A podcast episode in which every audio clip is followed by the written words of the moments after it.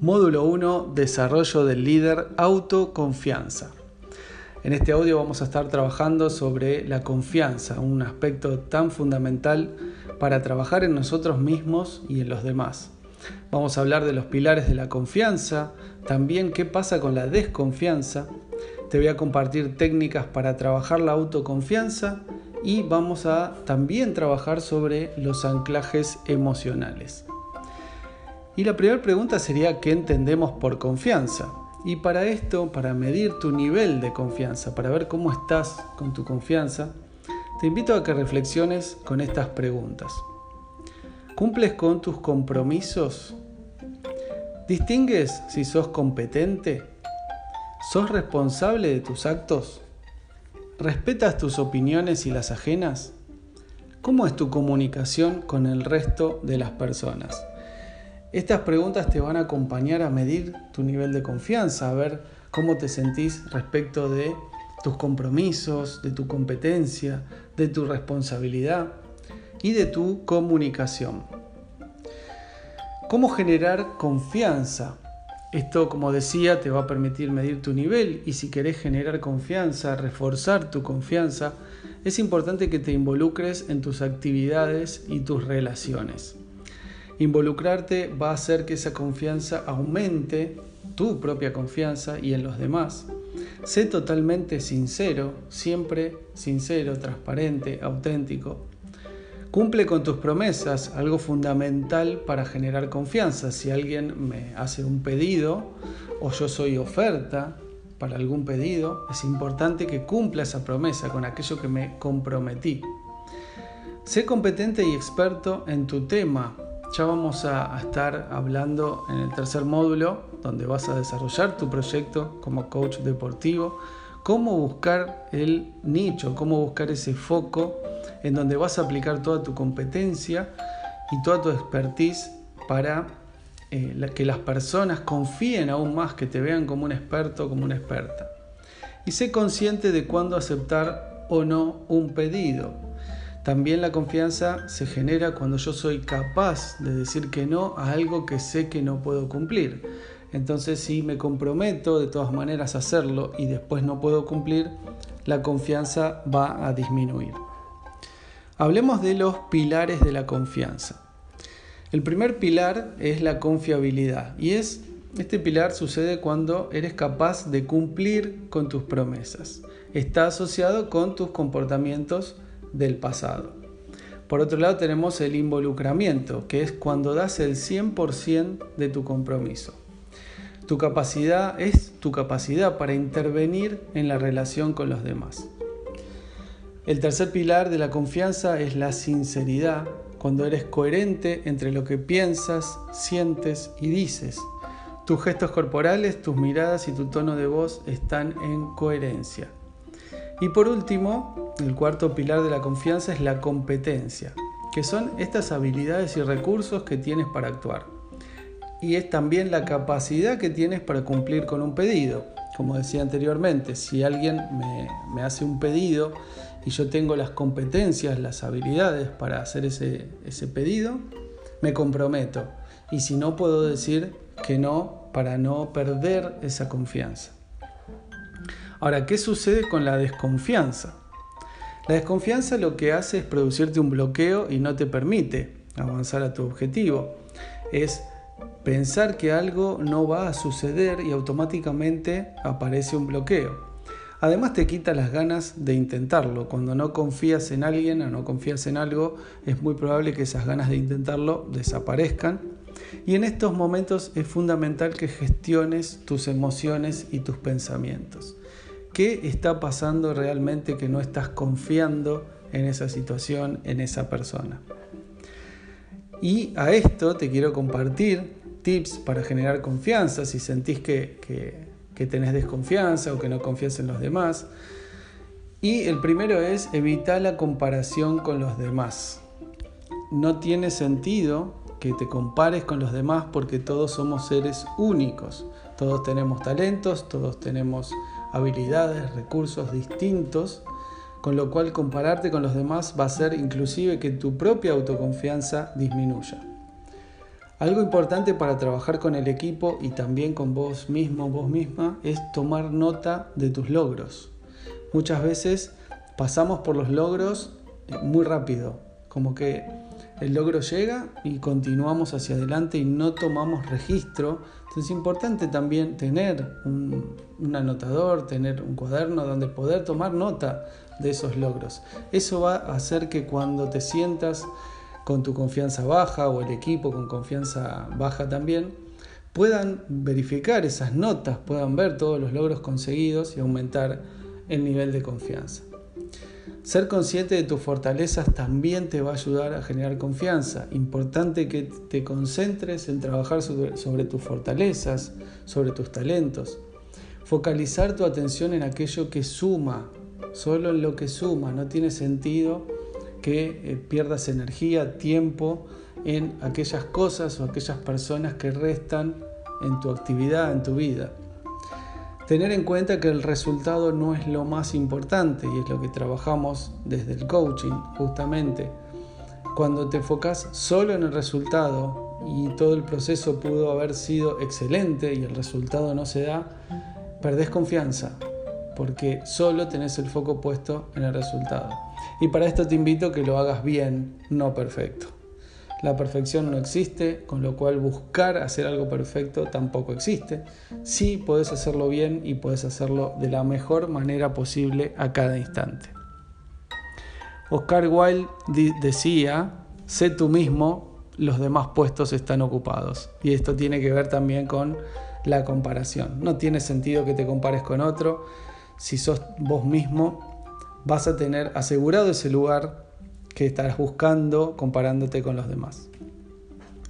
Hablemos del poder de la confianza. ¿Qué pasa con el poder? ¿A qué solemos darle poder?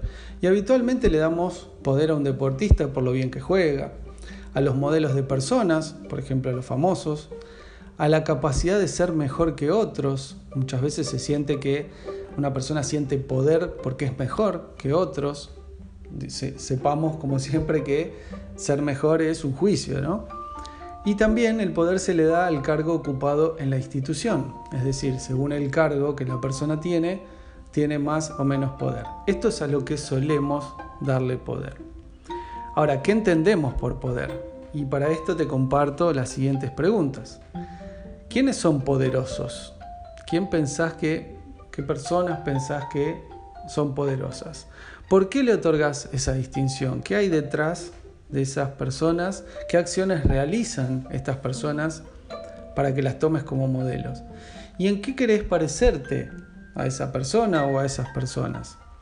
Para ver qué, cómo estás asignando el poder. Si realmente es poder porque tiene una, posición este, social alta, un poder económico alto, o realmente estás valorando otras cosas de esa persona. Ejemplos de personas poderosas. Y ahora vamos a ver qué tienen en común estas personas. En el ambiente del tenis podemos decir que Roger Federer es una persona poderosa, en el fútbol Lionel Messi, en el básquet Emanuel Ginóbili, en el hockey Lucian Aymar y en el atletismo Usain Bolt. Ejemplos de personas poderosas. ¿Por qué decimos que son personas poderosas? ¿Qué tienen en común estas personas? No solo que tengan, eh, que hayan ganado dinero por la actividad que hacen, sino que también tienen un compromiso muy alto con su actividad y con su vida. Además de tener compromiso, son disciplinados, son personas que respetan rutinas, que respetan hábitos, que hacen que lleguen a los lugares que llegan. También tienen autoconfianza, son personas que saben que, eh, sobre todo en un deporte, como en cualquier otra situación, se gana y se pierde y el momento de ganar, eh, la confianza aumenta siempre. Ahora el momento de perder suele disminuir. Y saben, saben gestionar esta confianza para que no, no caiga en momentos de pérdida. Además son persistentes, son personas que se proyectan un sueño y avanzan hacia ese sueño y tienen determinación. Cuando se proponen algo, van hacia adelante persistentes, con confianza, con disciplina y compromiso hacia ese objetivo propuesto. Ahora te invito y te quiero compartir cuatro pasos para que puedas desarrollar tu propio poder. Y el primer paso es nutrir tu mente con temas positivos. Sabemos que, sobre todo en los últimos años, ha crecido muchísimo la información y hay mucha información de, muchas, eh, muchas ramas, muchas índoles. Es importante que nutras tu mente con aspectos positivos. Aspectos negativos hay muchos, entonces no tiene sentido, no te va a ayudar en absoluto, no va a aumentar tu nivel de confianza, sí lo va a hacer si te alimentas de temas positivos. El segundo paso es fortalecer tu cuerpo con actividad física, algo que parecería habitual en el mundo del deporte, sin embargo a veces es algo que se deja de lado o que no se le presta demasiada atención. El tercer paso es aprender de alguien que te inspire, esa persona que podés tomar como, como mentor, como guía, aprender cómo se mueve en la vida, qué hace, qué dice, cómo lo dice. Es alguien que te inspire, alguien que puedas tomar como modelo. Y el cuarto paso es ayudar a alguien, observar otras realidades. Muchas veces siento desconfianza y esa desconfianza o, falta de confianza al ver otras realidades, al ver otras necesidades, hace que mi nivel de confianza aumente, el poder ayudar a alguien más. Te comparto esta frase que dice, la resiliencia es la capacidad de transformar los desafíos en oportunidades para crecer, el dolor en aprendizaje y las heridas en sabiduría. Vamos a estar conversando sobre este concepto tan importante. ¿Cómo desarrollar tu resiliencia? ¿Qué es la resiliencia? Es esa capacidad de salir fortalecido de cada crisis.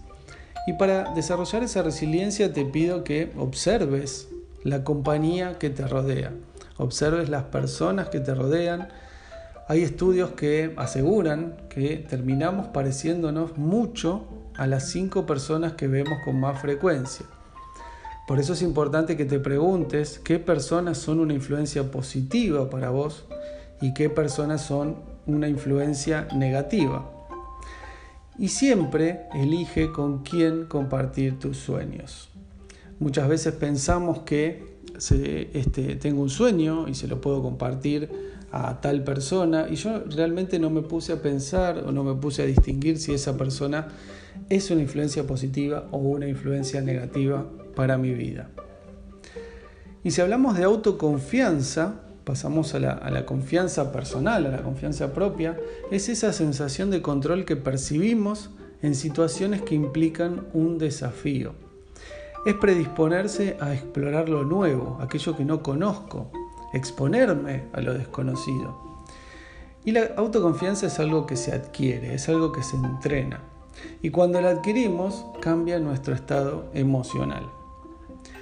Ahora, ¿qué pasa cuando esa autoconfianza es falsa? Cuando genero una autoconfianza falsa que puede existir, puedo generarla. Puede ser que esté queriendo demostrar que estoy con autoconfianza alta hacia otros y realmente no sea así, entonces lo que haces es tratar de negarla o también ocultarla. Y es probable que tu conducta sea provocativa cuando estés queriendo decir que tenés autoconfianza, las personas van a distinguir que no hay una coherencia entre tus, entre tus emociones, tu corporalidad y tus palabras, y es probable que reacciones de manera provocativa. ¿Y qué haces con eso? Generar una falsa sensación de poder. Es algo que solamente estás mostrando hacia afuera, pero realmente no lo sentís. Y muchas veces esta falta, esta autoconfianza falsa, o esta falta de autoconfianza, va de la mano de la falta de autocrítica. Es decir, cuando no soy autocrítico, cuando no puedo o no quiero afrontar eh, mis errores, aprender de mis errores. ¿Dónde influye la autoconfianza? Ah, influyen las emociones positivas, en la motivación y en la concentración, en el esfuerzo y la resistencia física, en los objetivos y las estrategias de juego y en la habilidad de manejar la presión. Esto por eso es muy importante que los deportistas puedan trabajar su autoconfianza para los momentos donde tienen que tomar decisiones. Sabemos que Podemos prepararlos durante todo el periodo de preparación, durante la semana y al momento de salir al campo, ellos son los que deciden y ellos son los que tienen sus emociones, los que tienen su propia motivación, eh, saben el esfuerzo que han hecho, saben el esfuerzo físico también que están haciendo y es importante que esta autoconfianza la gestionen para manejar esos momentos de presión. ¿Cómo elevar tu autoconfianza? Primero y principal, aceptar la responsabilidad de tu vida. Aceptar que todo lo que sucede es absoluta responsabilidad tuya. No culpes a los demás.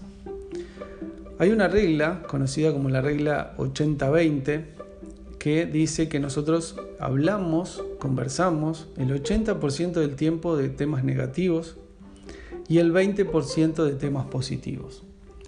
Te invito a que des vuelta a esta ecuación, que, gires esta ecuación y que pases a hablar el 80% de temas positivos y dejes un 20% como para hablar de algo de lo cual quieras eh, conversar que no influya demasiado en tu vida. Esto va a hacer que tu confianza aumente. También aceptar las cosas como son y no como deberían ser. Muchas veces decimos que las cosas tienen que ser de determinada manera y cuando eso no sucede, nuestra confianza baja. Y es importante que seas una persona resiliente, una persona que esté preparada para afrontar los desafíos y para sacar las oportunidades en medio de las crisis. ¿Cómo entrenar la autoconfianza? Y acá te invito a que analices las actuaciones hasta el momento. Es decir, que analices tus actuaciones, que analices las de tu equipo, cómo fueron hasta el momento.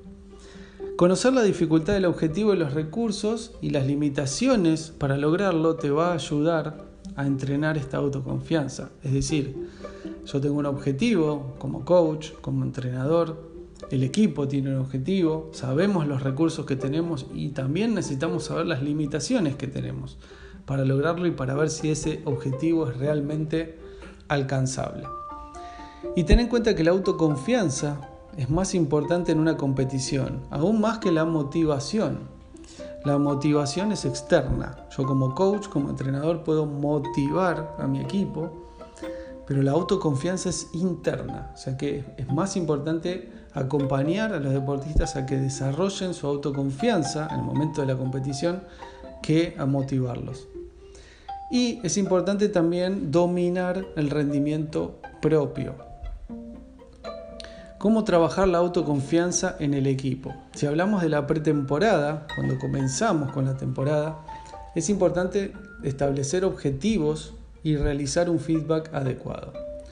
Y acá te invito a que equilibres entre corregir y reforzar, que realices ejercicios lúdicos con decisiones posibles que puedan tomarse, es decir, hacer ejercicios, diseñar dinámicas que los conecte con, esta, con este establecimiento de objetivos. Esto sería para la pretemporada.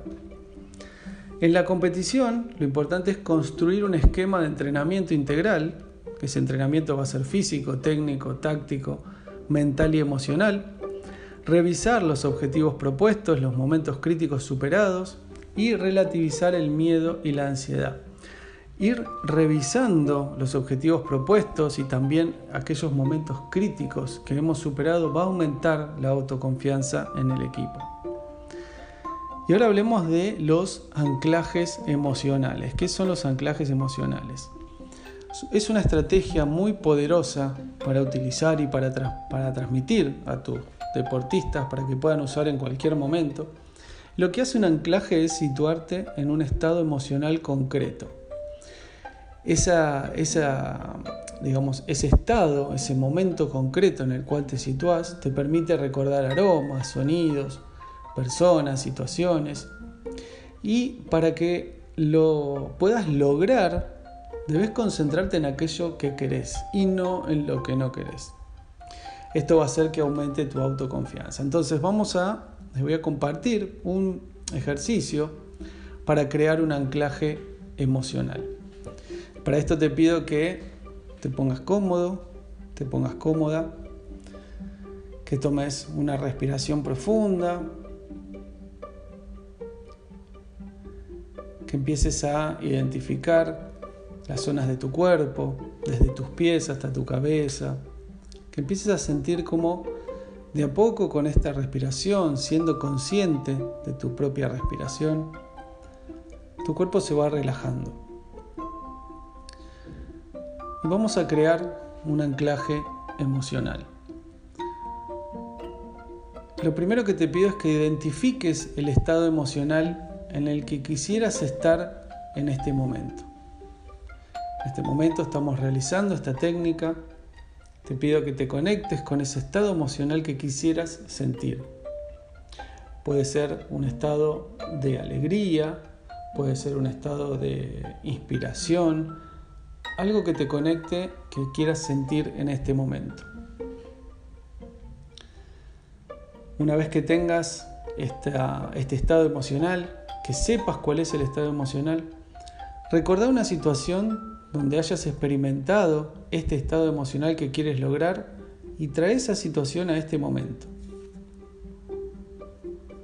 Es ese momento donde esta emoción que estás queriendo lograr ahora, ya la experimentaste en otro momento, tráela al momento actual. Y ahora te pido que pongas tu mano en tu pecho o en la parte del cuerpo que te haga más sentido para crear el anclaje. Esto va a hacer que cada vez que quieras tomar este anclaje, cada vez que quieras generar esta misma, este mismo estado emocional, el objetivo va a ser que tu mano la lleves a esa zona del cuerpo donde has creado el anclaje. Te pido que realices otra respiración profunda, que tomes conciencia de tu cuerpo y que vuelvas a este momento presente. Estos anclajes emocionales son muy utilizados para momentos donde el deportista está en la competición y de repente suele pasar alguna emoción que lo bloquea, algún sentimiento, algún pensamiento que lo bloquea y quizás quiera en ese momento conectarse nuevamente con lo que está sucediendo y para eso creamos los anclajes. Recordá que para crear el anclaje necesitas identificar ese estado emocional en el que querés estar. Si llevamos a un ejemplo de una competición, vamos a suponer que eh, un jugador de fútbol eh, tiene para la oportunidad de hacer un gol solo frente al arco y ese gol no sucede.